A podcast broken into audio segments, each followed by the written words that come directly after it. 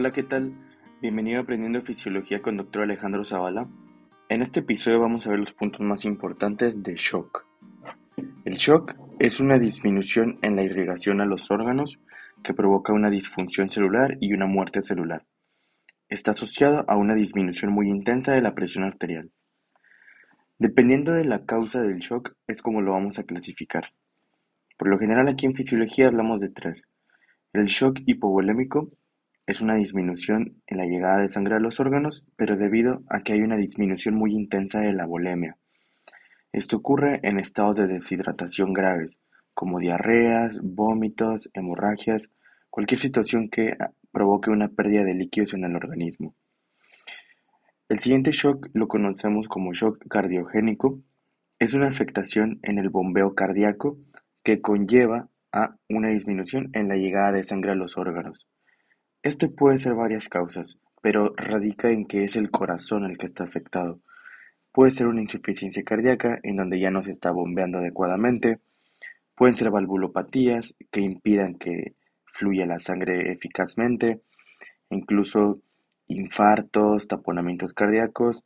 En fin, cuando el corazón sea el que no está funcionando y es lo que está provocando que no llegue sangre a los órganos. Y por último tenemos al shock distributivo. Este, como su nombre indica, es una mala distribución de los líquidos en el sistema circulatorio. De hecho, aquí la persona sí tiene líquidos, solamente que están afuera de los vasos sanguíneos. Están mal distribuidos la volemia, la sangre. Esto sobre todo ocurre cuando hay una vasodilatación muy intensa e incluso un aumento de la permeabilidad en el endotelio que hace que la sangre que estaba dentro del vaso sanguíneo se salga. Aquí en este shock distributivo entran tres shocks, el anafiláctico, el séptico y el neurogénico. Comencemos a hablar de cada uno de estos shocks. Iniciando con el shock hipovolémico, quedamos que este es causado por una disminución muy intensa en la volemia, estados de deshidratación muy graves, los parámetros hemodinámicos van a ser los siguientes. Va a estar disminuido el retorno venoso, ya que no hay volumen para regresar. Va a disminuir la presión venosa central, ya que no hay volumen en la aurícula derecha. El volumen telediastólico y telesistólico y por ende precarga van a estar disminuidos porque no hay volumen en el ventrículo. El volumen sistólico o latido, gasto cardíaco, fracción de eyección los vamos a encontrar disminuidos, ya que no hay sangre para bombear en el corazón. También tendremos disminuido a la presión arterial debido a que hay una disminución en el volumen en el sistema circulatorio. Algo más que tenemos disminuido es el sistema parasimpático. Por otra parte, aquí en los shock hipovolémicos como no hay una distensión de los varoreceptores, va a ocasionar que se active el sistema simpático y que disminuya el parasimpático. La activación del sistema simpático va a ayudar a aumentar la frecuencia cardíaca y va a hacer vaso y venoconstricción, esto con la finalidad de tratar de subir la presión arterial.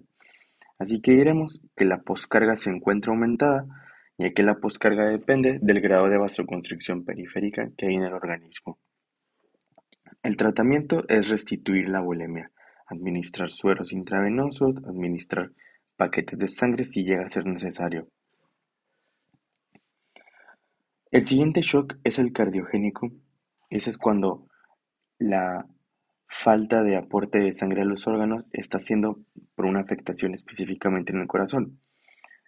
Entonces hay una disminución en el bombeo cardíaco. Aquí tenemos que va a estar disminuido los parámetros de bombeo, por ejemplo, el volumen latido, gasto cardíaco, fracción de eyección. Y por lo general va a haber una acumulación de sangre en las cavidades cardíacas, ya que pues no se está pudiendo bombear efectivamente. Así que Va a aumentar el volumen telediastólico, el volumen telesistólico, la precarga, la presión venosa central, ya que se está quedando acumulados todos los líquidos aquí en las cavidades cardíacas. El retorno venoso va a estar disminuido también debido a que ya no puede entrar sangre a la aurícula derecha. Por lo general es así esto. Sin embargo, hay que tener en cuenta que hay otras cosas que pueden dar un shock cardiogénico, por ejemplo, un taponamiento cardíaco, y entendemos por este una acumulación de líquido en la bolsa o saco pericárdico y esto impide que el corazón se expanda. Entonces, por ejemplo, aquí tendremos que están disminuidos el volumen telediastólico, telesistólico, precarga, porque como ya no se puede expandir el corazón, tiene menos volúmenes. Entonces, esta puede ser una excepción. Y como tratamiento de este tipo de shock, hay que ir a tratar la causa. Si la causa es una insuficiencia cardíaca, hay que ir a dar tratamiento para esa insuficiencia cardíaca. O si la causa es alguna valvulopatía, hay que ir a hacer alguna cirugía para esa valvulopatía. O en caso de taponamiento cardíaco, pues pueden hacer tratamientos ahí como la pericardiocentesis o algún tratamiento quirúrgico más definitivo. Y en el último shock distributivo, vamos a ver que aquí hay una mala distribución de líquido en el sistema circulatorio. Sí hay líquidos, pero están más distribuidos, están fuera de los vasos sanguíneos. Esto es debido a una vasodilatación muy intensa y a un aumento de la permeabilidad en el endotelio. Aquí tenemos entonces que hay una disminución de la resistencia periférica total, porque recuerda que resistencia periférica es el grado de constricción que hay en la circulación.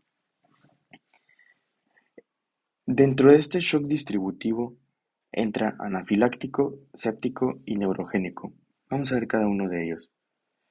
El shock anafiláctico es una respuesta tipo alérgica masiva a sustancias alérgenas que pueden ser alimentos o pueden ser picaduras de algunos insectos. Tenemos que esto provoca una liberación masiva de histamina y este es un potente vasodilatador y un potente aumentador de la permeabilidad capilar. Entonces la sangre se va a empezar del interior del vaso sanguíneo se va a empezar a salir mediante estos poros o este aumento de permeabilidad. Va acompañado de otros síntomas de la alergia como urticaria a nivel de la piel, dificultad para respirar porque hay broncoconstricción, etc. El otro shock que vamos a hablar es el séptico, también es un tipo de shock distributivo y el shock séptico es provocado por infecciones sanguíneas bacterianas que provocan liberación de toxinas y estas toxinas tienen la capacidad de ser vasodilatadoras y aumentadoras de la permeabilidad capilar. Así que también aquí la sangre que estaba dentro del vaso sanguíneo se empieza a salir. El tratamiento aquí pues va a ser dar el manejo para la infección. Y el último que es el shock neurogénico. Este neurogénico es provocado por una pérdida del sistema simpático. Esto ocurre cuando hay una sección medular completa que provoca lesión del sistema simpático. Tenemos que esta lesión puede ser puede ocasionar este shock neurogénico cuando el corte es a nivel de T6. Sin embargo, el corte si el corte es a un nivel más superior, por ejemplo T5, T4, T3, hay más riesgo de que se vaya perdiendo el sistema simpático. Entonces, al perderse el sistema simpático, se va a perder la vasoconstricción en los vasos sanguíneos y lo que va a predominar ahora entonces es la vasodilatación. Así que va a haber una vasodilatación muy intensa y la sangre también se puede salir de los vasos sanguíneos hacia el intersticio así que va a haber una mala distribución aquí. La presión va a caer drásticamente. Y muy bien, si nos empezamos a estudiar los parámetros hemodinámicos, podemos decir que en el shock distributivo está disminuida la resistencia periférica total. Esta está siendo la causa del shock. Podemos decir que los volúmenes en el corazón también está disminuido, por ejemplo, precarga, telediástole, telesístole, la presión de la aurícula derecha. Todos esos parámetros están disminuidos debido a que no hay volumen en el interior del sistema circulatorio. Así que tendremos disminuido también el retorno venoso, ya que no hay volumen suficiente en las venas para regresar. Y los parámetros de bombeo como volumen latido, gasto cardíaco, fracción de eyección, vamos a encontrar que están disminuidos, ya que pues no hay un volumen adentro del sistema cardiovascular. En el shock anafiláctico y en el séptico, tenemos que va a haber un incremento del sistema simpático, va a provocar un aumento de la frecuencia cardíaca solamente, ¿sí? va a haber una taquicardia. Aquí no va a haber una vasoconstricción periférica por parte del simpático, porque pues eso es lo que está afectado, la vasoconstricción a nivel periférico. Por otra parte, en el shock neurogénico, como este está afectado al sistema simpático, este es el único de todos los shocks que tiene a una frecuencia cardíaca disminuida. El tratamiento de los shocks distributivos, si bien es ir a tratar la causa como en el anafiláctico, pues dar antialérgicos, en el séptico dar antibióticos o un manejo, en el neurogénico, pues dar un soporte para esta pérdida del simpático. Sin embargo, como un tratamiento muy general, podemos dar vasoconstrictores es decir, agonistas alfa-1, por ejemplo, adrenalina. Esto debido a que al vasoconstriñir se va a recuperar la resistencia periférica, es decir, va a haber una constricción y se van a empezar a cerrar los poros que había en el endotelio y por puras fuerzas hidrostáticas la sangre se va a volver a meter al vaso sanguíneo y ya va a permanecer aquí adentro. Entonces, ese es el tratamiento. Vasoconstrictores para recuperar la resistencia periférica total. Y listo. Con esto terminamos de analizar los shocks. Nos vemos en el próximo episodio.